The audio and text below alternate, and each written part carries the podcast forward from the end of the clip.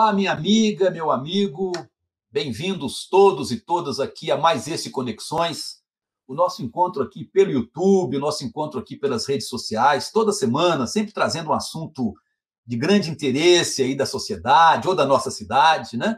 E sempre um grande convidado como hoje, né?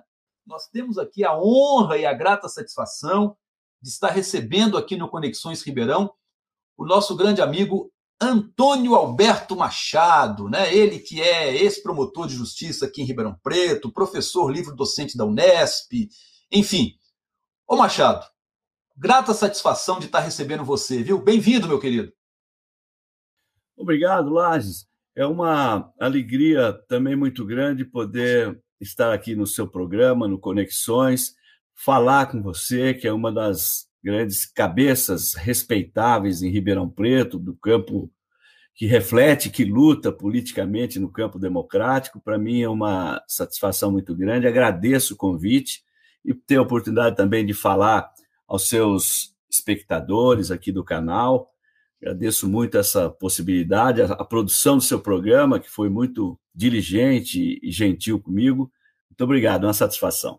O Machado, e na verdade, claro, né, eu acho que o nosso assunto aqui hoje é política. Né? A gente está aí atravessando uma quadra da nossa história que merece também reflexão, merece né, a gente se deter sobre os acontecimentos, sobre os personagens, né?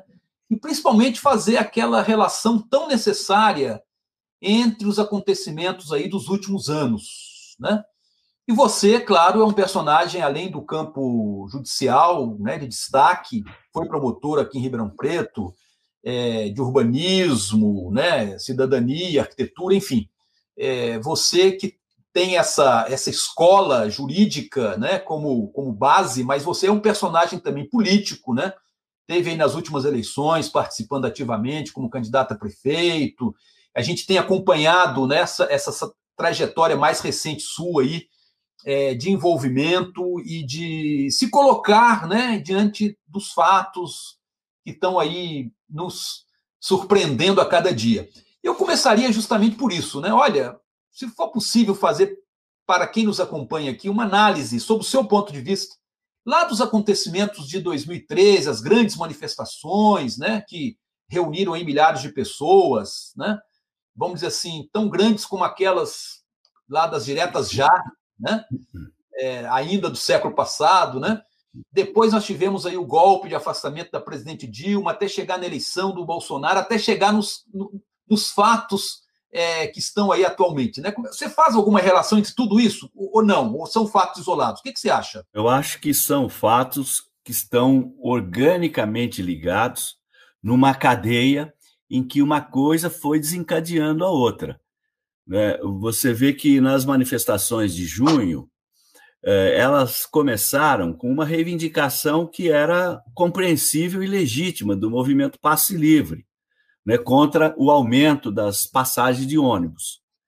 Né? A partir dali, e, e, esse aumento, esse movimento foi replicado em várias cidades e tal, eu, na minha leitura, acho que de maneira oportunista, a grande mídia corporativa percebeu que aquele movimento, aquela insatisfação que se manifestava ali poderia ser ampliada, e foi, com uma semana, começaram a surgir as passeatas e os protestos em várias cidades e capitais do país, com uma velocidade do fogo no palheiro, dando a impressão, e hoje eu tenho a certeza, de que aquele movimento foi é, insuflado a partir da, daquela dos protestos do passe livre, e na internet já haviam alguns movimentos sociais biônicos fabricados uh, por esses think tanks de, de, de, da direita, da extrema direita, como o movimento Brasil Livre, e, e nas ruas e outros movimentos estavam preparados ali na internet já desde alguns anos e se envolveram também é no embalo daquelas manifestações. Aquilo gerou né, a insatisfação, a reação contra o governo do PT. Uh, vem a reeleição da, da, da Dilma e a direita, e inclusive a extrema-direita, não aceitaram aquela reeleição, porque eles já não aceitaram a reeleição do Lula. Né? Depois, a primeira eleição da Dilma, é, perder quatro eleições seguidas para um partido de esquerda era insuportável. Aí aproveitaram aqueles protestos na Copa do Mundo, o, o, muitos políticos da direita diziam não vamos deixar Dilma governar, né? até o ex-governador de São Paulo usou uma frase bem emblemática, vamos sangrá-la para que ela, portanto, não tenha condições de governar o Brasil. 2016 culmina com o golpe, aí há uma convergência de fatores, né, daquela convergência de fatores que costumam derrubar os grandes aviões, acabaram derrubando a nossa democracia e deu-se a ascensão da extrema-direita. E deu no que deu, né? Você terminou bem, deu no que deu. Aí eu queria exatamente, o Machado, é, é, focalizar esse deu no que deu, né? Como é que nós chegamos a esse desatino, né? Eu, antes até de você analisar politicamente o fato, né? Mas assim, o, o que está acontecendo hoje, resultado da eleição de 2018, né? Com a eleição de um candidato de extrema direita, que além de ser extrema direita, é, é uma, uma figura completamente é, além de qualquer racionalidade, além de qualquer plausibilidade, né? Como é que você analisa a eleição presidencial de 2018? Como é que foi possível chegar a esse ponto? Lages, eu penso que houve mesmo uma, um concurso de causas que historicamente é muito difícil de acontecer. Veja, você tinha o PT, que vinha sendo atacado desde desde sempre praticamente, mas desde que assumiu o poder, né, a, você ter isso culminou com a deposição da Dilma, né, o impeachment de 2016, uh, a Lava Jato estava a todo vapor, né? Hoje a gente viu mais claramente perseguindo o PT e o ex-presidente Lula, é, o, o, Bolsonaro surfou né, nas ondas da Lava Jato, junto com o Sérgio Moro. Né, aí vem a facada.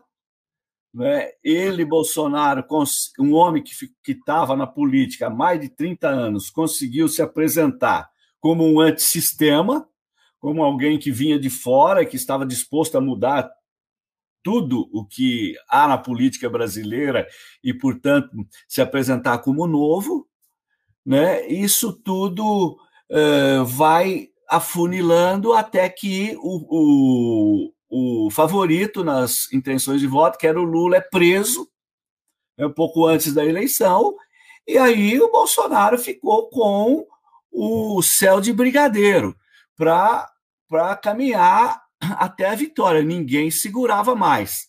Ele próprio consta que quando tomou a facada, ele teve tempo, não sei qual foi a gravidade dessa facada, mas ele, tempo, ele teve tempo de dizer no hospital para um de seus assessores: ganhei a eleição.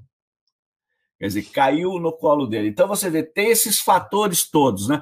A, a criminalização do PT, você tem a deposição da Dilma, você tem a Lava Jato, o lavajatismo, você tem a facada, tem a, a, a prisão do Lula, tudo isso abriu caminho para esse desastre que nós estamos vivendo hoje, eu acho. O Machado, e esse desastre, ele, na verdade, se exacerba mais ainda com a pandemia, né? É. A pandemia que realmente, assim, o governo Bolsonaro, e aí não foi só ele, mas uma, uma, a sua, toda a sua tropa negacionista, né? É, pôde escancarar realmente a gravidade do momento que a gente está vivendo. Quer dizer, você não tem só uma gravidade política, que já vem de anos atrás, como você bem descreveu aqui, mas isso tudo acaba piorando muito mais, com mais de 500 mil mortes pela pandemia. Né? Como é que você analisa o impacto da pandemia diante desse quadro político aí? Eu acompanho a opinião da maioria aí de que está acontecendo um genocídio no Brasil. Né? Não poderia. Você vê um presidente da República que se nega a enfrentar a pandemia porque ele considerava uma gripezinha. Ele se nega a articular todas as providências e políticas de enfrentamento da pandemia. Ele próprio combate o distanciamento social e promove aglomerações. Ele próprio não compra vacina. Ele próprio indica remédio que não funciona. Um homem que se comporta assim diante da maior pandemia do século é um homem que quer matar e que tem desprezo pela vida.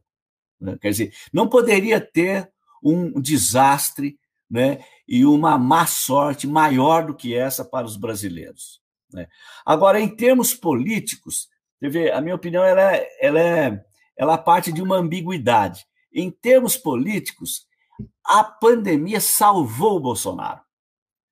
Porque ele pode jogar nas costas, da, na conta da pandemia, todo o fracasso da sua política em todos os setores e dizer que não foi possível, não governou por causa da pandemia. É. Só que ele é tão maluco, tão incompetente, que ele poderia estar eleito hoje se ele, por exemplo, tivesse enfrentado a pandemia. Ele não precisava fazer mais nada. Porque ele não tinha projeto de país, ele não tinha plano de governo e não tinha equipe para executar nada disso. Então seria um desastre. Ele só foi salvo porque a pandemia encobriu um pouco a incompetência, a ineficiência, as maluquices do Bolsonaro. Só que ele é tão maluco que na pandemia ele resolveu negar e resolveu se omitir. E com isso, provavelmente, né, eh, Laje, ele terá muita dificuldade, eu penso, hein, de chegar ao segundo turno. É, e é sobre isso que eu queria tratar com você dessa questão, né? Ainda nesse programa, agora no final. As eleições do ano que vem, né, Machado? As, você tem aí uma, um, um, agravamento do quadro político com todas essas denúncias, CPI da Covid, enfim, tudo isso que a gente está acompanhando. Uh, e, e, a bandeira da corrupção já foi arriada, quer dizer, a corrupção está dentro do governo, está dentro do Ministério da Saúde, Algumas pesquisas de opinião aí já estão apontando o presidente Lula como um provável eleito ainda no primeiro turno, ou melhor, já no primeiro turno, né? Você tem aí os números apontando isso através de várias pesquisas diferentes, né? Como é que você analisa esse quadro e qual sua expectativa para as eleições do ano que vem? Olha, de, de fato, o Lages, eu concordo inteiramente com você. O quadro político né, é, se agravou, o quadro político está muito turbulento, já vinha numa turbulência, mas nesse momento tem, digamos assim, uma agudização da crise política no país. Né? Eu acho que a, a eleição do ano que vem, eu acho, eu costumo dizer que ela é o rubicão da democracia brasileira. Né? É, atravessar 2022 vai ser um desafio para a nossa democracia e para os democratas. Porque o Bolsonaro dá sinais insistentes de que vai dar golpe. Eu acho que o Bolsonaro é capaz, né, isso é da índole dele, da, do discurso dele, né, expresso, inclusive, é, ele é capaz de se vencer né, recrudescer o seu projeto autoritário e comer a democracia por dentro que nem cupim. E, portanto, ampliar o seu projeto com mudanças legislativas que amordasse empresa, imprensa, que amordasse o STF, que amplie os seus poderes, é, a, a mais ou menos no modelo do Viktor Orbán na Hungria. E se perder a eleição, ele está sinalizando já com essa história do voto impresso que não vai aceitar tentando agora uh, seguir o caminho do Trump.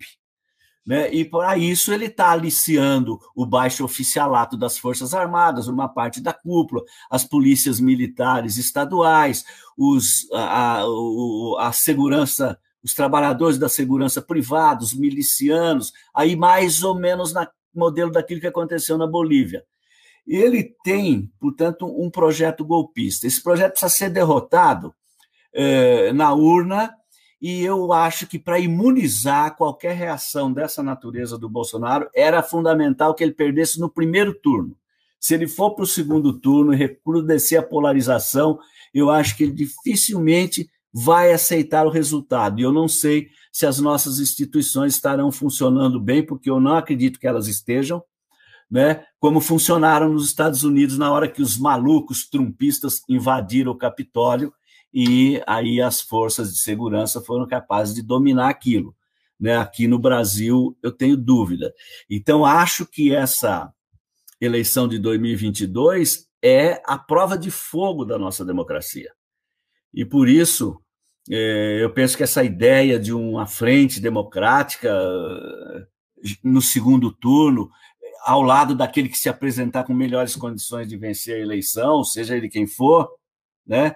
Eu acho que isto é fundamental, precisa ser costurado desde já, né? Eh, os democratas conscientes, comprometidos com a democracia, eh, já perceberam isso. É um pouco difícil no Brasil construir essa frente, mas ela é importante, nós temos de pensar nisso, porque agora a nossa democracia vai correr o maior risco que ela correu desde a turbulência que instalaram de 2014 para cá.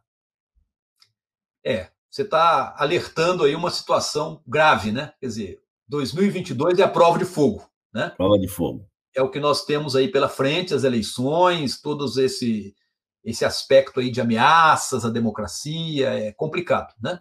Eu, quando ainda estava no Ministério Público, fui designado pelo Procurador-Geral para compor um grupo que ia analisar as conclusões da Comissão da Verdade Estadual. Isso em, do, em 2015, né, antes do golpe da Dilma.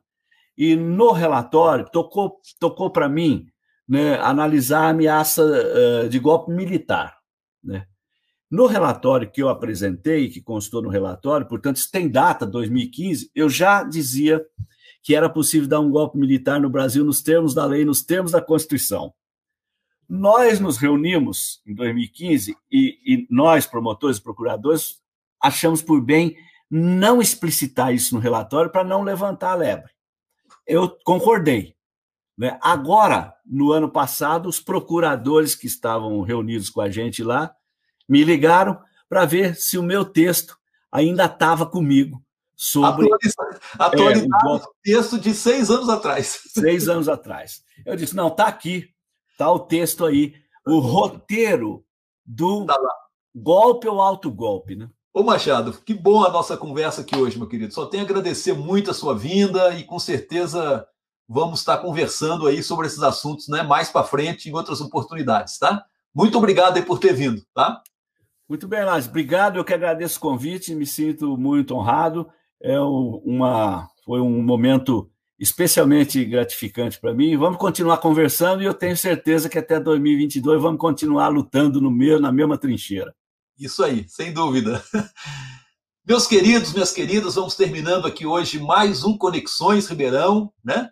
É, vai lá no YouTube, se inscreva lá, bate o sininho, né? Nos acompanhe aí também pela nossa página www.professorlages.com.br, né? Nos acompanhe pelas redes sociais. Foi uma grata satisfação estarmos juntos aqui hoje, né? Ouvindo, conversando aí com o Machado, né? Um grande abraço, um beijão para todos e todas.